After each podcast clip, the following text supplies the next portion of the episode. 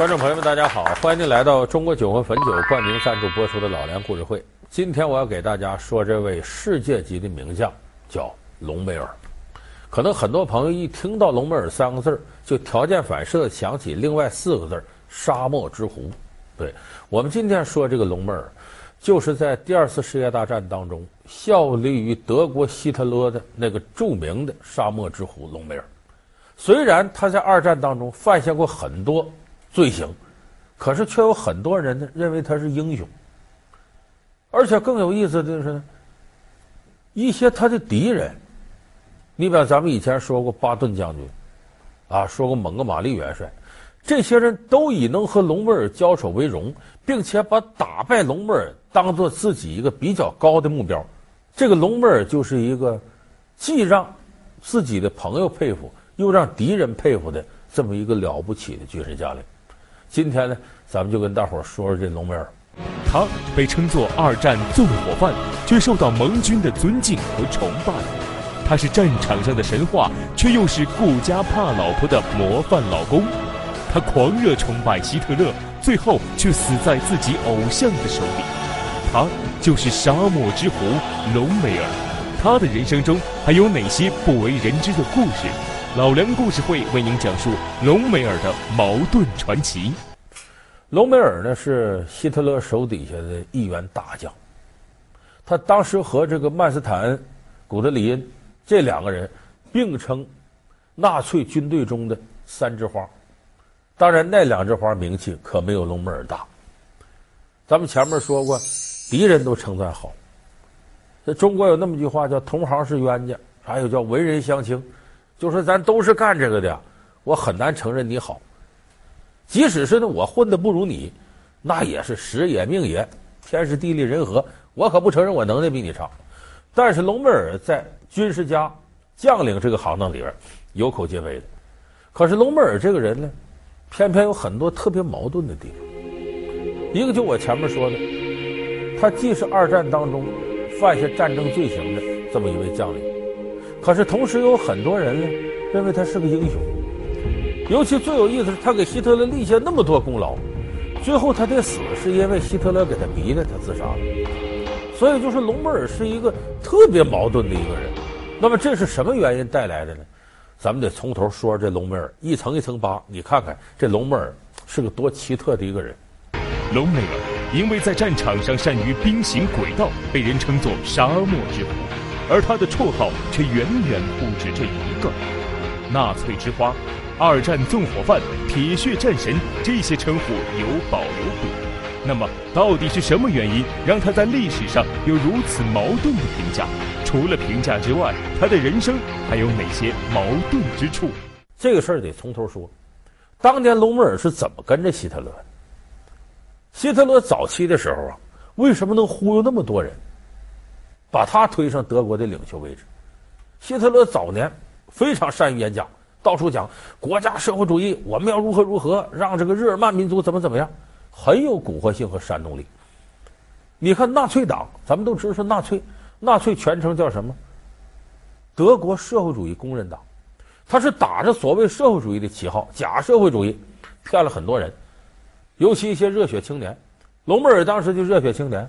就听信了他这一套，而且隆美尔当时呢担任这希特勒警卫部队的指挥官，离希特勒近，这种超强的执行能力、高人一等的作战水平，希特勒一下子就看中他了，节节提拔他。那么隆美尔真正的成名之作，为什么管他叫沙漠之狐？因为他在北非沙漠作战。当年有一场战役叫西兰尼加会战，这个隆美尔一战成功。这是怎么回事？说的是一九四零年的。墨索里尼，就意大利那个独裁者，跟希特勒一伙的。这不，墨索里尼让手底下人去打北非去，打埃及那儿，英军迎头，双方会战，一打就把意大利打得稀里哗啦。嘿，这英国人乐了，为啥？都知道意大利软，没想到这么软啊！这可得着了。这英国人有时候也是一见着熊人压不住火，哎，那我可得欺负欺负你，稀里哗啦乘胜追击，十三万意大利兵全投降了。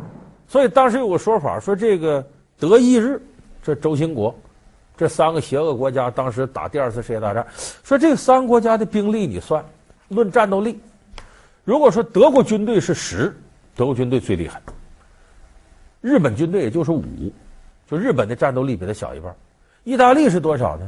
是零，有时候还是负一、负二。意大利有这特点，你打我，嗯，我投降吧，基本没什么斗志。他这一投降不要紧，把希特勒气坏了。为啥呢？你别打北非，你给我守着整个欧洲南部，我这设计我的补给线呢。当时希特勒多面作战，那边正跟苏联扛着呢，这头这不是这个呃，直接跟英美之间作战，没办法，希特勒又抽出来两个精锐部队，两个装甲师，就坦克部队，让隆美尔带着到这儿来，准备收复北非的失地，恢复南欧的攻击权。虽然希特勒对北非战场并不很重视，只给他为数不多的军队，且盟军意大利军队的战斗力又很差。但隆美尔还是创造了奇迹，他集中兵力，以少胜多，接连重创英军，为希特勒立下了汗马功劳。这个隆美尔到这打仗，他琢磨，英军人数非常多，要论实力，数倍于己军。隆美尔就琢磨了，这要硬碰硬打不好打，我得虚张声势。他想了个办法，什么办法呢？他不是坦克师吗？这坦克哗啦往前开，你这坦克师数量是有限的，人家一侦查发现，离远了看啊，这些有底儿了。隆美尔想个办法，把这个运输汽车都弄来，然后呢，搁木头壳，做坦克壳，就这么一个外壳，扣到这个汽车上，然后告诉汽车慢点开，哎，装坦克。你要蹭嗖开快了，那就不是坦克了。然后再让士兵呢，围绕着坦克后头呢。划了沙子，弄得满天扬尘，因为坦克那履带都带起沙子。你从远了看，我的妈，这得多少坦克呀？跟沙尘暴似的人，把英军吓够呛。而且隆美尔打仗实实虚虚，虚虚实实，要怎么叫沙漠之狐呢？特别狡猾。隆美尔确实不愧是一员悍将，他一到北非就不顾连吃败仗的义军指挥官们的反对。集中装甲部队，出其不意地向刚刚取胜的英军突然反攻。仅仅两个星期，就连打六个胜仗，歼灭英军八万多人，夺回了两万多平方公里的土地，打得英军节节败退，丢失了与意大利作战时取得的全部胜利成果。所以，把英军当时打的是稀里哗啦。一提隆美尔名字都害怕，所以这一战，隆美尔成名。咱们看一般的军事家呀，这不有那么句话吗？孟子里说的：“天将降大任于斯人也，必先苦其心志，劳其筋骨，饿其体肤，空乏其身，行拂乱其所为，所以动心忍性，增益其所不能。”就是这老天爷要让这个人将来成就大事那很早就得是还让他这个让他那个，他就露出尖来了。你看，咱们说巴顿，巴顿当年。没参军的时候，运动员。一九一二年还参加了瑞典斯德哥尔摩的奥运会，什么项目呢？现代五项，也有叫军事五项的，就是游泳、击剑、马术、射击、长跑。你可别小瞧这五项，现代奥林匹克的二十多个大项里头，数这个最难。说按这个标准看，隆美尔那么大名气，是不是当年也得是这个铁骨铮铮的汉子？还真不是。一八九一年十一月十五日，埃尔温·隆美尔出生于福腾堡的海登海姆。隆美尔读书时代是个什么？是个病秧子。就是你要是看到隆美尔当年的形状，假如说要说哪个男孩有点像林黛玉似的，那就是他，跟军事家半点都挨不着。隆美尔这出身也跟军事家没一毛钱关系。他爷爷他爸爸呢是老师，知识分子。他母亲呢？呃，是一个官员的女儿，就他家算是知识分子和官宦家庭结合。他从小隆美尔也没有半点看出将来能成为一个将领，可是天底下就有这样怪事儿。他后来怎么上了军校呢？他爸爸把他送军校去了。有人说他爸可真厉害啊，伯乐呀！就这样孩子都能看出能当军事家来，给送军校培养去了，是不是这样？那不是这样。他爸为什么要把他送军校呢？就是觉得自个儿孩子体格太弱了，性格太内向，需要到军校里头锻炼锻炼、磨砺磨砺，在父亲的鼓励下，一九一零年，隆美尔进入了位于波罗的海海滨城市淡泽的一所军校。有人说隆美尔那个体格，军校要吗？这亏了他爸爸。前面我们说他爸爸是个老师，这个军校主管招生的官员原来是他爸爸学生，他用这个关系呢，给这学生写封信。把自己儿子照片也寄过，说你可别看我儿子瘦啊，骨头里头全是肉，哎，有力量，哎，有劲儿。你看这教官一看老师来的信，还说这孩子不错，就收下吧。等来了发现这情况，碍于人情，进来进来吧，到军校来念来吧。要没有他爸爸撒着谎，连蒙带唬的，隆美尔还走不上这条路。隆美尔能走进淡泽军官学校，除了赶上德意志第二帝国的扩军之外。再有就是他父亲的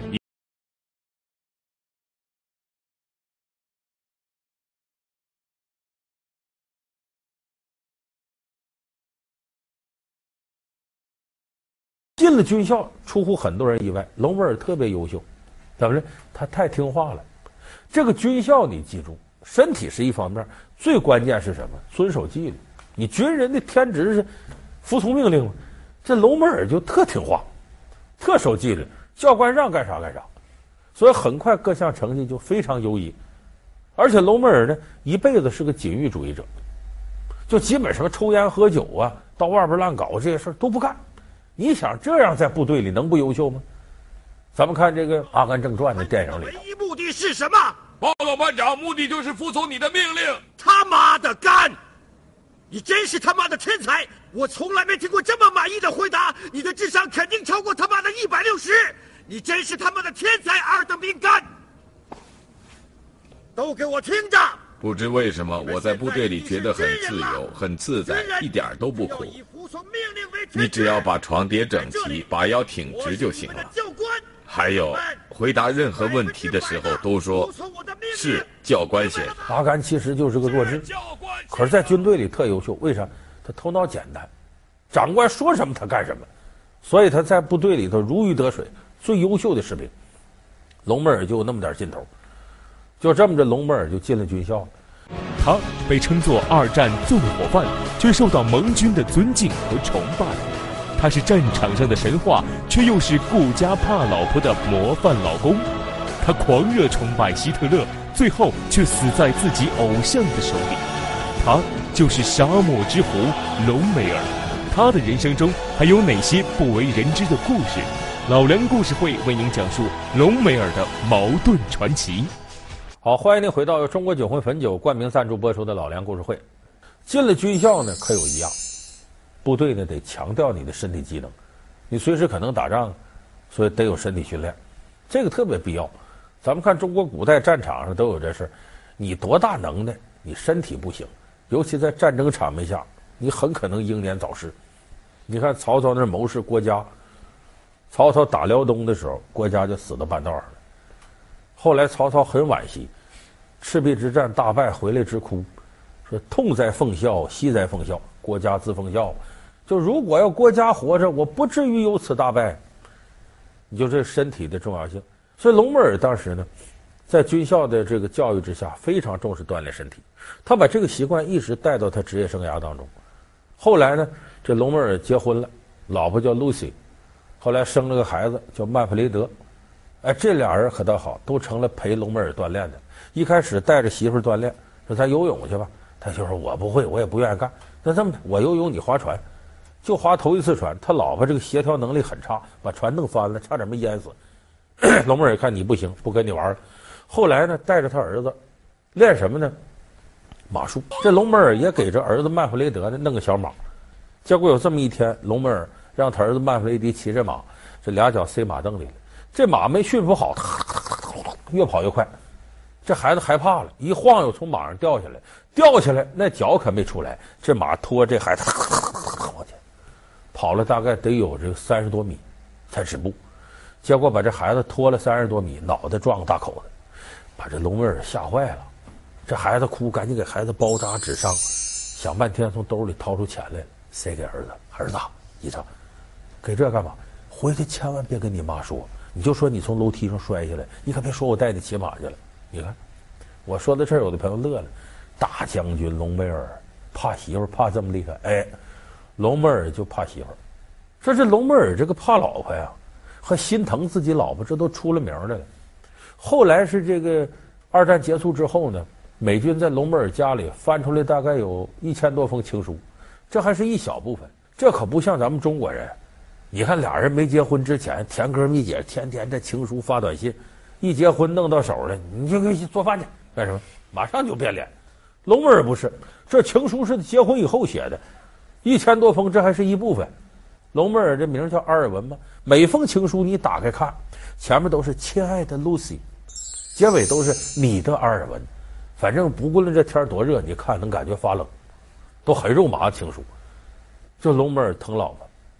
那么疼到极致是什么情况？有一个事儿震惊世界。后来一调查，一九四四年六月六号这一天，隆美尔回家给老婆过五十岁的生日，还买了一双鞋作为给老婆的礼物。有人说这很正常，不过个生日吗？可是你别忘了，一九四四年六月六号这是什么日子？这是诺曼底登陆的日子，几乎是决定了希特勒溃败的关键一战。那么，隆美尔作为希特勒手底下特别倚重的大将，居然在这时候脱离两军阵前回去给老婆过生日。有人说你隆美尔啊，英雄气短，儿女情长，疼老婆这个疼法，连这事儿都不管了。那么是不是呢？一方面咱们得说，隆美尔确实心疼自个儿老婆；另一方面，为什么隆美尔这个时候没在战场？他已经不大想跟希特勒混了。随着战争形势日益恶化，军方和民众对希特勒的批评开始扑面而来。与此同时，纳粹党的倒行逆施也相继被公之于众，屠杀犹太人、残害苏联战俘的暴行在社会上引起了争议，人们对希特勒的疑虑也越来越多。隆美尔跟希特勒发生了重大意见分歧。他跟希特勒不一样，希特勒呀是个狂热的。军国主义者，有点阿 Q 的精神胜利法，就不管形势糟到什么程度，我坚信，我必胜，我一定这么的。隆美尔跟他不一样，隆美尔是高度冷静的实用主义的军事家，就是他分析局面的能力很强。我知道这事该干啥，不该干啥。隆美尔那时候仔细分析了一下二战后期的形势，这仗打不了，为啥？美国参战。美国一参战，盟军的实力翻跟头往上涨。咱们这打这些年了，国内的补给都耗差不多了，以战养战。他几次觐见希特勒，建议与盟国举行和谈，但是希特勒却听不进去，斥责他说：“你不用为战争的未来发展操心，还是为你自己的防线操操心吧。”其实从历史角度来看，隆美尔是很有一套战略眼光。当然，他不想跟希特勒混，还有一点，你看他给法西斯打仗，他根本不大支持希特勒的这种独裁政策，更加不支持希特勒这些对犹太人屠杀这些。所以他眼见希特勒罪恶越来越多，他对自己当初听信希特勒的这些蛊惑的话，他都后悔了。所以这几个事儿摞到一块儿，他不想跟希特勒干了。说不想跟希特勒干，也不至于把他给逼死吧？这个事儿事出有因。诺曼底登陆之后呢，一九四四年七月份，希特勒这发生了一起暗杀事件。希特勒手底下有一批少壮派军官，也觉得不想跟希特勒混了，就琢磨要刺杀希特勒，用炸弹什么的。中午十二点四十二分，震耳欲聋的爆炸声突然传来，一名目击者是这样描述的。转瞬之间，整个作战室就变成了一堆瓦砾，到处是伤者的哀嚎，空气中充满了燃烧的刺鼻气味，烧焦的地图和文件碎片散得到处都是。结果希特勒命大，没炸死，阴差阳错。这希特勒能饶了吗？调查这事儿，这一调查，你想想，这好多纳粹内部人都被波及了。结果就有一个军官供出来了，说这个事儿啊。